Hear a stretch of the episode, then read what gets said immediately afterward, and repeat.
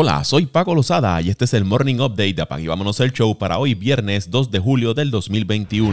Brook López anotó 33 puntos, el máximo de su carrera en la postemporada, para liderar un ataque equilibrado y los Bucks obtuvieron una victoria 123 a 112 sobre los Hawks de Atlanta para tomar ventaja 3 por 2 en las finales de la Conferencia del Este y colocarse a un triunfo de llegar a la final de la NBA por primera vez en casi un siglo. Los Bucks no han llegado a las finales de la NBA desde el 1974 y ganaron su único título de la liga en el 1971. Milwaukee tomó el control del partido con una ventaja 30 a 10 y nunca miró hacia atrás. Cuatro jugadores de los Bucks que iniciaron el juego anotaron al menos 22 puntos. López tuvo 33, Chris Middleton 26, Drew Holiday 25 y Bobby Portis 22. Middleton también tuvo 13 rebotes y 8 asistencias, mientras que Holiday tuvo 3 asistencias y 6 rebotes. Todos subieron su nivel de juego para cubrir la baja de Giannis ante Ducompo, que no jugó por una lesión en la rodilla izquierda. Por el lado de Atlanta, no contaron con su estrella Trey Young, quien se quedó fuera por segundo juego consecutivo debido a un hematoma en un hueso en su pie derecho. Bogdan Bogdanovich lideró a los Hawks con 28 puntos, John Collins y Danilo Gallinari aportaron 19 para Atlanta.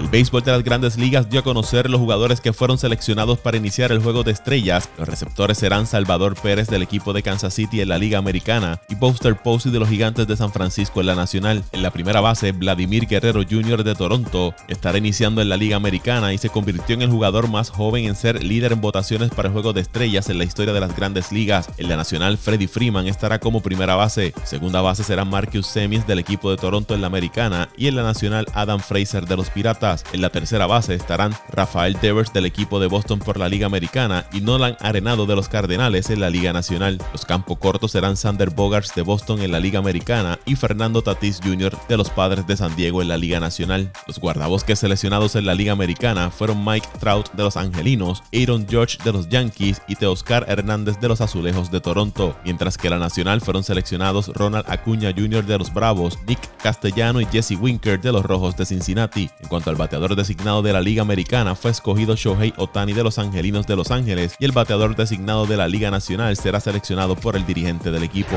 El dirigente de los Dodgers de Los Ángeles, Dave Roberts, dijo que el equipo espera que Trevor Bauer haga su próxima apertura programada contra los nacionales de Washington el domingo, según Fabián Ardaya de The Athletic.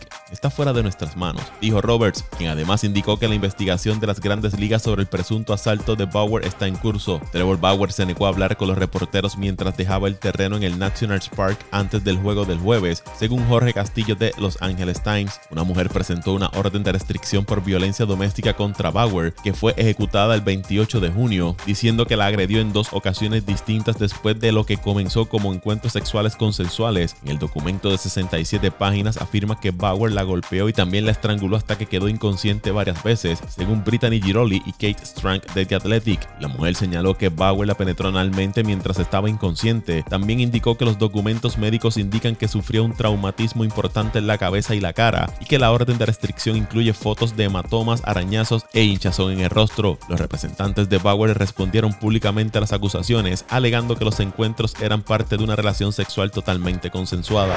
El as de los cerveceros de Milwaukee, Corby Burns, trabajó más allá de la séptima entrada por primera vez en su carrera en las mayores y los cerveceros igualaron su racha ganadora más larga en 7 años al vencer a los Piratas 7 carreras por 2. Los líderes de la división central de la Liga Nacional han ganado 9 juegos consecutivos por primera vez desde el 4 al 13 de abril del 2014. Burns, con marca de 4 victorias y 4 derrotas, permitió una carrera y 4 hits con 5 ponches en 7 entradas y un tercio. El abridor de los Piratas, Will Crow, estuvo trabajando 4 y 2 tercios de entrada, permitiendo dos carreras y 4 indiscutibles con 3 ponches. El único error notable de Burns se produjo en el quinto episodio, cuando Ben Gamel le conectó un cuadrangular para reducir la ventaja de Milwaukee 2 a 1.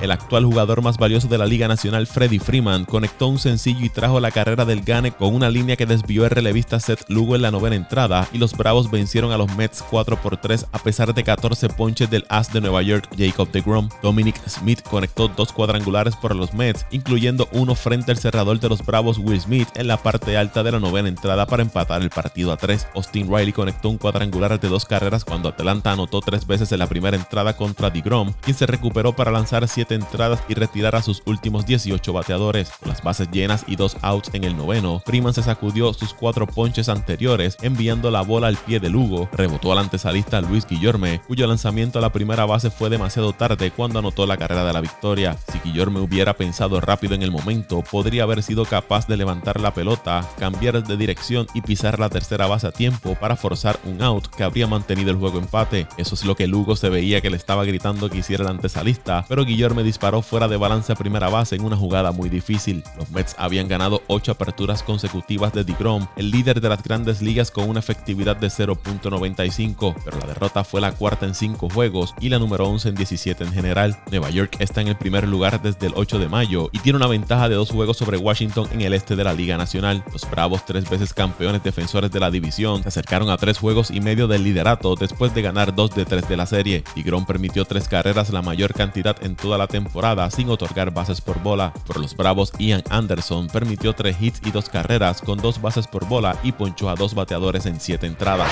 Los Leones de Patilla se llevaron su primer triunfo de la temporada 2021 del béisbol superior AA al superar 3 a 1 a los samaritanos de San Lorenzo. Patillas madrugó a los samaritanos al fabricar dos de sus tres carreras en el tope del primer episodio. Doblete de Manuel Colón trajo la primera vuelta en las piernas de Kevin Santiago. Luego Colón marcó la segunda carrera con un lanzamiento salvaje de Luis Gutiérrez. El derecho a Diet Figueroa tiró cuatro entradas en relevo para apuntarse a la victoria. Apenas permitió un hit y no le marcaron carreras. Entró en relevo de Juan Aponte Santos, quien lanzó en los primeros cuatro episodios. El veterano Luis Atilano cerró el encuentro para apuntarse el juego salvado. Gutiérrez cargó con la derrota por San Lorenzo.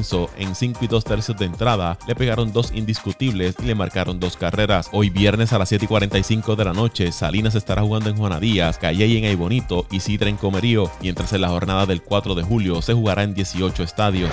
La NFL multó al equipo de Washington con 10 millones después de realizar una revisión en el lugar de trabajo del equipo, anunció la liga. El dinero se donará a organizaciones que apoyan la educación del carácter, la lucha contra el acoso escolar, las relaciones saludables y otros temas relacionados. Además, la esposa y codirectora ejecutiva del propietario de Washington, Dan Snyder, Tanya, asumirá las operaciones diarias del equipo durante al menos los primeros meses. En julio del 2020, Washington contrató a la abogada Beth Wilkinson para investigar su cultura después de que 15 ex empleadas denunciaran acoso sexual y o abuso verbal por parte de los ejecutivos del equipo. Otros ex empleados acusaron a Snyder y otros ex miembros de la organización de acoso sexual y mala conducta en agosto del 2020. La NFL comenzó a supervisar la investigación de Wilkinson según la solicitud de Snyder más tarde en ese mes. Basado en la revisión de Wilkinson, el comisionado Roger Goodell concluyó que durante muchos años el ambiente laboral en Washington, tanto en general como en particular para las mujeres, fue muy poco profesional, indicó la NFL en un comunicado. La NFL también se comprometió a desarrollar un entrenamiento integral y obligatorio en toda la liga para combatir el acoso y la discriminación.